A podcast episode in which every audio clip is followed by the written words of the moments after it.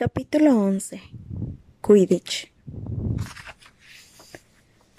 Cuando empezó el mes de noviembre, el tiempo se volvió muy frío. Las montañas cercanas al colegio adquirieron un tono gris de hielo y el lago parecía de acero congelado. Todas las mañanas el parque aparecía cubierto de escarcha.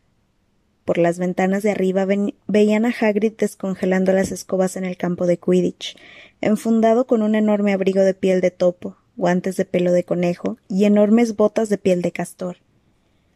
Había empezado la temporada de Quidditch. Aquel sábado, Harry jugaría su primer partido, después de semanas de entrenamiento. Gryffindor contra Slytherin. Si Gryffindor ganaba, pasarían a ser segundos en el campeonato de las casas. Casi nadie había visto jugar a Harry, porque Wood había decidido que como sería su arma secreta, Harry debía mantenerse. pues eso, en secreto. Pero la noticia de que iba a jugar como buscador se había filtrado, y Harry no sabía qué era peor, que le dijeran que lo haría muy bien o que sería un desastre. Era realmente una suerte que Harry tuviera a Hermione como amiga. No sabía cómo habría terminado todos los deberes sin su ayuda, con todo el entrenamiento de Quidditch que Wood le exigía. La niña también le había prestado Quidditch a través de todos los tiempos, que resultó ser un libro muy interesante. Harry se enteró de que había setecientas formas de cometer una falta, y de que todas se habían producido durante un partido de la Copa del Mundo en 1473, que los buscadores eran habitualmente los jugadores más pequeños y veloces, y que los accidentes más graves le sucedían a ellos, que aunque la gente no moría jugando al Quidditch, se sabía de árbitros que habían desaparecido para reaparecer meses después en el desierto del Sahara. Hermione se había vuelto un poco más flexible en lo que se refería a quebrantar las reglas desde que Harry y Ron la salvaron del monstruo, y era mucho más agradable. El día anterior al primer partido de Harry, los tres estaban fuera, en el patio helado durante un recreo, y la muchacha había hecho aparecer un brillante fuego azul que podían llevar con ellos en un frasco de mermelada. Estaban de espaldas al fuego para calentarse, cuando Snape cruzó el patio. De inmediato, Harry se dio cuenta de que cojeaba. Los tres chicos se apiñaron para tapar el fuego, ya que no estaban seguros de que aquello estuviera permitido. Por desgracia, algo en sus rostros culpables hizo detener a Snape, que se dio la vuelta arrastrando la pierna. No había visto el fuego, pero parecía buscar una razón para regañarlos. ¿Qué tienes ahí, Potter? Era el libro sobre Quidditch. Harry se lo enseñó. Los libros de la biblioteca no pueden sacarse fuera del colegio, dijo Snape. Dámelo. Cinco puntos menos para Gryffindor. Hmm. Seguro que se ha inventado esa regla, murmuró Harry con furia mientras Snape se alejaba cojeando. Me pregunto qué le pasa en la pierna. No lo sé, pero espero que le duela mucho, respondió Ron con amargura. En la sala común de Gryffindor había mucho ruido aquella noche. Harry, Ron y Hermione estaban sentados juntos cerca de la ventana. Hermione estaba repasando los deberes de Harry y Ron sobre encantamientos. Aunque nunca les dejaba copiar, ¿cómo van a aprender si no? Si le pedían que revisara los trabajos, les explicaba las respuestas correctas. Harry se sentía inquieto. Quería recuperar su libro sobre Quidditch para mantener la mente ocupada y no estar nervioso por el partido del día siguiente. ¿Por qué iba a temerle a Snape? Se puso de pie y les dijo a Ron y a Hermione que le preguntaría a Snape si podía devolverle el libro. Yo no lo haría, dijeron al mismo tiempo, pero Harry pensaba que Snape no iba a negarse si había otros profesores presentes. Bajó a la sala de profesores y llamó. No hubo respuesta. Llamó otra vez. Nada. Tal vez Snape había dejado el libro allí. Valía la pena intentarlo. Empujó un poco la puerta, miró antes de entrar, y sus ojos captaron una escena horrible. Snape y Filch estaban allí, solos. Snape sostenía la túnica levantada por encima de las rodillas. Tenía una pierna magullada llena de sangre. Filch estaba alcanzándole unas vendas. Esa cosa maldita, decía Snape. ¿Cómo puede uno vigilar las tres cabezas al mismo tiempo? Harry intentó cerrar la puerta sin hacer ruido. Pero. Potter. El rostro de Snape estaba crispado de furia y dejó caer su túnica rápidamente para ocultar la pierna herida. Harry tragó saliva. Me preguntaba si podía devolverme mi libro. Dijo. Fuera. Fuera de aquí. Harry se fue antes de que Snape pudiera quitarle puntos para Gryffindor. Subió corriendo la escalera. ¿Lo conseguiste? preguntó Ron cuando Harry se reunió con ellos. ¿Qué sucedió? Entre susurros, Harry les contó lo que había visto. ¿Saben lo que quiere decir? terminó sin aliento. Que trató de pasar por donde estaba el perro de tres cabezas en Halloween. Allí se dirigía cuando lo vimos. Iba a buscar lo que sea que tengan guardado allí, y apuesto mi escoba a que fue él quien dejó entrar al monstruo para, para distraer la atención. Hermione tenía los ojos muy abiertos. No, no puede ser, afirmó. Sé que no es muy bueno, pero no iba a tratar de robar algo que Dumbledore está custodiando. De verdad, Hermione, ¿tú crees que todos los profesores son santos o algo, o algo parecido? dijo Ron enfadado. Yo estoy con Harry. Creo que Snape es capaz de cualquier cosa. Pero ¿qué busca? ¿Qué es lo que guarda el perro? Harry se fue a la cama con aquella pregunta dando vueltas en su cabeza. Neville roncaba con fuerza, pero Harry no podía dormir. Trató de no pensar en nada. Necesitaba dormir, debía hacerlo. Tenía su primer partido de Quidditch en pocas horas. Pero la expresión de la cara de Snape cuando Harry vio su pierna era difícil de olvidar. La mañana siguiente amaneció muy brillante y fría. El gran comedor estaba inundado por el delicioso aroma de las salchichas fritas y las alegres charlas de todos, que esperaban un buen partido de Quidditch. Tienes que comer algo para el desayuno. No quiero nada. Aunque sea un pedazo de tostada, suplicó Hermione. No tengo hambre. Harry se sentía muy mal. En una hora echaría a andar hacia el terreno de fuego. Harry, necesitas fuerzas, dijo Seamus Finnegan. Los buscadores son el objetivo principal del otro equipo. Gracias, Seamus, respondió Harry, observando cómo echaba ketchup sobre sus salchichas. A las once de la mañana, todo el colegio parecía estar reunido alrededor del campo de Quidditch. Muchos alumnos tenían prismáticos, los asientos podían elevarse, pero incluso así, a veces era difícil ver lo que estaba sucediendo. Ron y Hermione se reunieron con Neville, Seamus y Dean, el seguidor del West Ham, arriba en la última fila. Para darle una sorpresa a Harry, habían transformado en, pancarta una de las sábanas que Scabbers había estropeado. Decía Potter presidente, y Dean, que dibujaba bien, había trazado un gran león de Gryffindor. Luego, Hermione había realizado un pequeño hechizo para que la pintura brillara cambiando de color. Mientras tanto, en los vestuarios, Harry y el resto del equipo estaban cambiándose para ponerse las túnicas color escarlata de Quidditch. Slytherin jugaría de verde. Wood se aclaró la garganta para pedir silencio. Bueno, chicos, dijo. Y chicas, añadió la cazadora Angelina Johnson. Y chicas, dijo Wood. Aquí estamos. El gran día, dijo Fred Weasley. El que estábamos esperando, dijo George. No sabemos de memoria el discurso de Oliver, le comentó Fred a Harry. Estábamos en el equipo el año pasado. Cállense los dos, ordenó Wood. Este es el mejor equipo que Gryffindor ha tenido en muchos años, y vamos a ganar. Yo lo sé. Le lanzó una mirada que parecía decir si no, prepárense. Bien, ya es la hora. Buena suerte a todos. Harry siguió a Freddy y a George fuera del vestuario, y esperando que las rodillas no le temblaran, pisó el terreno de juego entre vítores y aplausos. La señora Hutch hacía de árbitro. Estaba en el centro del campo esperando a los dos equipos con su escoba en la mano. Bien, quiero un partido limpio y sin problemas por parte de todos dijo cuando estuvieron reunidos a su alrededor. Harry notó que parecía dirigirse especialmente al capitán de Slytherin, Marcus Flint, un muchacho de quinto año. Le pareció que tenía cierto parentesco con el troll gigante. Con el rabillo del ojo vio el estandarte brillando sobre la muchedumbre. Potter presidente. Se le, aceleró, se le aceleró el corazón. Se sintió más valiente. Monten en sus escobas, por favor. Harry subió a su Nimbus 2000. La señora Hutch dio un largo pitido con su silbato de plata. Quince escobas se elevaron en lo alto, muy alto en el aire. Había empezado el partido. Y la cuáfula es atrapada de inmediato por Angelina Johnson de Gryffindor. Qué excelente cazadora es esta joven. Y a propósito, también es muy guapa. Jordan. Lo siento, profesora. El amigo de los gemelos Weasley, Lee Jordan, era el comentarista del partido, vigilado muy cerca por la profesora McGonagall.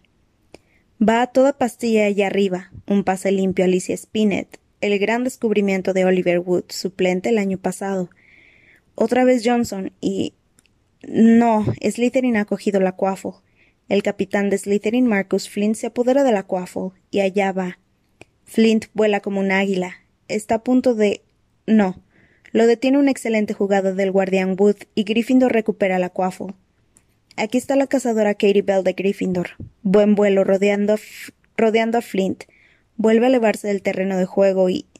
¡Ay! Eso ha tenido que dolerle. Un golpe de Bludger en la nuca.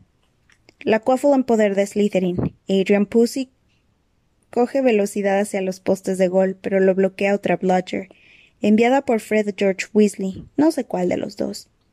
Bonita jugada del golpeador de Gryffindor, y Johnson otra vez en posesión de la Quaffle. El campo libre, y allá va. Realmente vuela, evita una Bludger. Los postes de gol están ahí. Vamos ahora, Angelina. El guardián Bletchley se lanza. No llega. Gol de Gryffindor. Los gritos de los de Gryffindor llenaron el aire frío junto con los aullidos y gemidos de Slytherin. Venga, denme sitio. Hagrid. Ron y Hermione se juntaron para dejarle espacio a Hagrid. Estaba mirando desde mi cabaña, les dijo, enseñando el largo par de binoculares que le colgaban en el cuello. Pero no es lo mismo que estar con toda la gente. Todavía no hay señales de la snitch, ¿verdad? No, dijo Ron. Harry aún no tiene mucho que hacer. Mantenerse alejado de los problemas ya es algo, dijo Hagrid, tomando sus binoculares y fijándolos en la manchita que era Harry. Por encima de ellos, Harry volaba sobre el campo de juego, esperando alguna señal de la snitch. Eso era parte del plan que tenían con Wood. Mantente apartado hasta que veas la snitch, le había dicho él. No queremos que te ataquen antes de que sea necesario. Cuando Angelina notó un punto, Harry hizo un par de rizos para aflojar la tensión y volvió a vigilar la llegada del snitch. Por un momento vio un resplandor dorado, pero era el reflejo del reloj de uno de los gemelos Weasley. En otra ocasión, una Blotcher decidió perseguirlo, como si fuera una bala de cañón, pero Harry la esquivó y Fred Weasley salió a atraparla. ¿Está todo bien, Harry? tuvo tiempo de gritarle mientras lanzaba la Blotcher con furia hacia Marcus Flint. Slytherin tiene la Quaffle, decía Lee Jordan. El cazador Pusey esquiva dos Blotchers, a los dos Weasley y el cazador Bell, y acelera. Esperen un momento. ¿No es la snitch? Un murmullo recorrió la multitud mientras Adrian, Pusey dejaba caer la quaffle, demasiado ocupado en mirar por encima del hombro del el relámpago dorado que había pasado junto a su oreja izquierda. Harry la vio.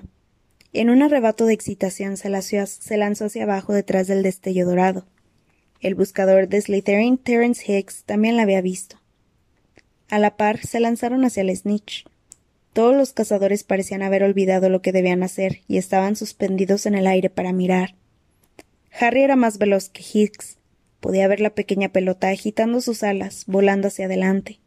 Aumentó su velocidad y.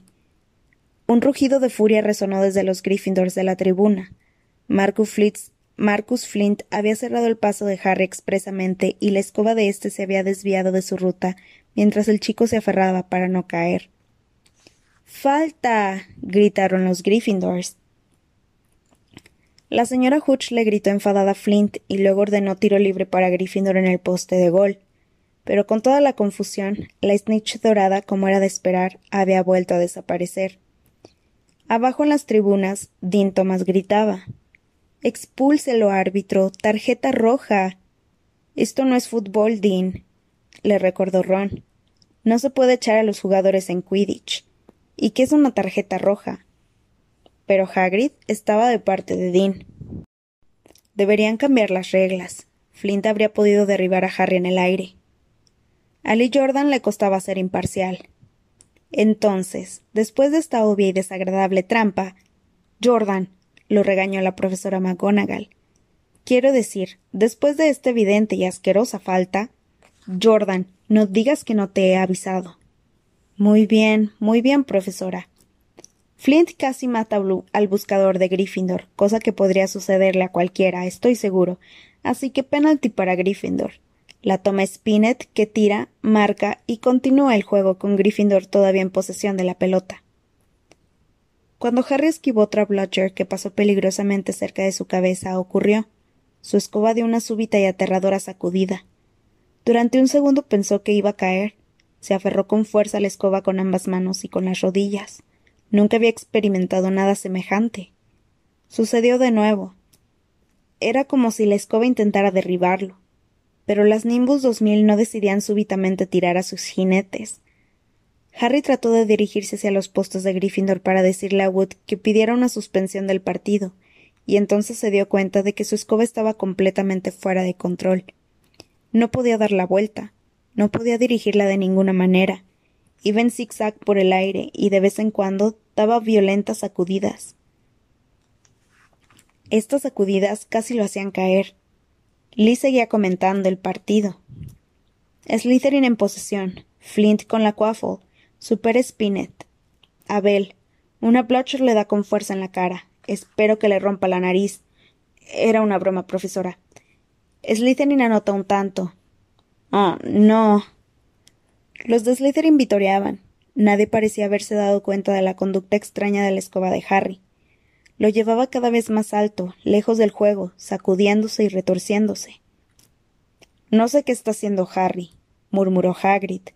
Miró con los binoculares. Si no lo conociera bien, diría que ha perdido el control de su escoba. Pero no puede ser. De pronto, la gente comenzó a señalar hacia Harry por encima de las gradas. Su escoba había empezado a dar vueltas y apenas podía sujetarse. Entonces la multitud jadeó, la escoba de Harry dio un salto feroz y Harry quedó colgando, sujeto solo con una mano. ¿Le ha sucedido algo cuando Flint lo bloqueó? susurró Seamus. No puede ser, aseguró Hagrid con voz temblorosa. Nada puede interferir en una escoba excepto la poderosa magia oscura. Ningún chico puede hacerle eso a ningún a una Nimbus 2000. Ante esas palabras, Hermione tomó los binoculares de Hagrid, pero en lugar de enfocar a Harry, comenzó a buscar frenéticamente entre la multitud. ¿Qué haces? gimió Ron con el rostro grisáceo. Lo sabía, resopló Hermione. Snape, mira. Ron tomó los binoculares. Snape estaba en el centro de las tribunas frente a ellos. Tenía los ojos clavados en Harry y murmuraba algo sin detenerse. Está haciendo algo, como si fuera mal de ojo a la escoba, dijo Hermione. ¿Qué podemos hacer? Déjamelo a mí. Antes de que Ron pudiera decir nada más, Hermione había desaparecido. Ron volvió a enfocar a Harry. La escoba vibraba tanto que era casi imposible que pudiera seguir colgado durante mucho más tiempo. Todos miraban aterrorizados, mientras los Weasley volaban hacia él tratando de poner a salvo a Harry en una de las escobas. Pero aquello fue peor, cada vez que se acercaban a él, la escoba volaba más alto. Descendieron y comenzaron a volar en círculos, con el evidente propósito de atraparlo si, caía. Marcus Flint cogió la quaffle y marcó cinco tantos sin que nadie lo advirtiera. Vamos, Hermione, murmuraba desesperado Ron. Hermione había cruzado las gradas hacia donde se encontraba Snape, y en aquel momento corría por la fila de abajo, ni se detuvo para disculparse cuando atropelló al profesor Quirrell y cuando llegó a donde estaba Snape, se agachó, sacó su varita y susurró unas, unas pocas y bien elegidas palabras. Unas llamas azules salieron de su varita y saltaron a la túnica de Snape. El profesor tardó unos treinta segundos en darse cuenta de que se incendiaba. Un súbito aullido le indicó a la chica que había hecho su trabajo. Atrajo el fuego, lo guardó en un frasco dentro de su bolsillo y se alejó gateando por la tribuna. Snape nunca sabría lo que había sucedido. Fue suficiente. Allí arriba de pronto, Harry pudo subir de nuevo a su escoba. Neville, ya puedes mirar, dijo Ron. Neville había estado llorando dentro de la chaqueta de Hagrid aquellos últimos cinco minutos. Harry iba a toda velocidad hacia el suelo cuando vieron que se llevaba una mano a la boca, como si fuera a marearse. cayó a cuatro patas sobre el terreno de fuego, tosió, y algo dorado cayó en su mano. Tengo la snitch, gritó, agitándola sobre su cabeza. El partido terminó en una confusión total. No es que la haya atrapado, es que casi se la traga. Todavía gritaba Flint veinte minutos más tarde. Pero aquello no cambió nada. Harry no había faltado a ninguna regla, y Lee Jordan seguía proclamando alegremente el resultado. Gryffindor había ganado por ciento setenta puntos a sesenta, pero Harry no oía nada. Tomaba una taza de té fuerte en la cabaña de Hagrid con Ron y Hermione. Era Snape, explicaba Ron. Hermione y yo lo vimos. Estaba maldiciendo tu escoba. Murmuraba y no te quitaba los ojos de encima. Tonterías, dijo Hagrid, que no había oído una palabra de lo que había sucedido. ¿Por qué iba a ser algo así a Snape? Harry, Ron y Hermione se miraron, preguntándose qué iban a decirle. Harry decidió contarle la verdad. Descubrimos algo sobre él, le dijo a Hagrid. Trató de pasar ante ese perro de tres cabezas en Halloween, y el perro lo mordió. Nosotros pensamos que trataba de robar lo que ese perro está guardando. Hagrid dejó caer la tetera. ¿Qué saben de Fluffy? dijo. ¿Fluffy? Ajá, es mío. Se lo compré a un griego que conocí en un bar el año pasado, y se lo presté a Dumbledore para guardar. ¿Sí? dijo Harry con entusiasmo. Bueno, no me pregunten más, dijo con rudeza Hagrid. Es un secreto. Pero Snape trató de robarlo. Tonterías, repitió Hagrid. Snape es un profesor de Hogwarts. Nunca haría algo así. Entonces, ¿por qué trató de matar a Harry? gritó Hermione. Los acontecimientos de aquel día parecían haber cambiado su idea sobre Snape. Yo reconozco un maleficio cuando lo veo, Hagrid. Lo he leído todo sobre ellos. Hay que mantener la vista fija, y Snape ni siquiera pestañaba. Yo lo vi. Les digo que están muy equivocados, dijo Hagrid ofuscado. No sé por qué la escoba de Harry ha reaccionado de esa manera pero Snape no iba a tratar de matar a un alumno. Ahora, escúchenme los tres. Se están metiendo en cosas que no les que no les conciernen, y eso es peligroso. Olvídense de ese perro y olviden lo que está vigilando. Eso solo tienen un papel en, eso solo tienen un papel el profesor Dumbledore y Nicholas Flamel. Ah, dijo Harry. Entonces, ¿hay alguien llamado Nicholas Flamel que está involucrado en esto? Hagrid pareció enojarse mucho consigo mismo.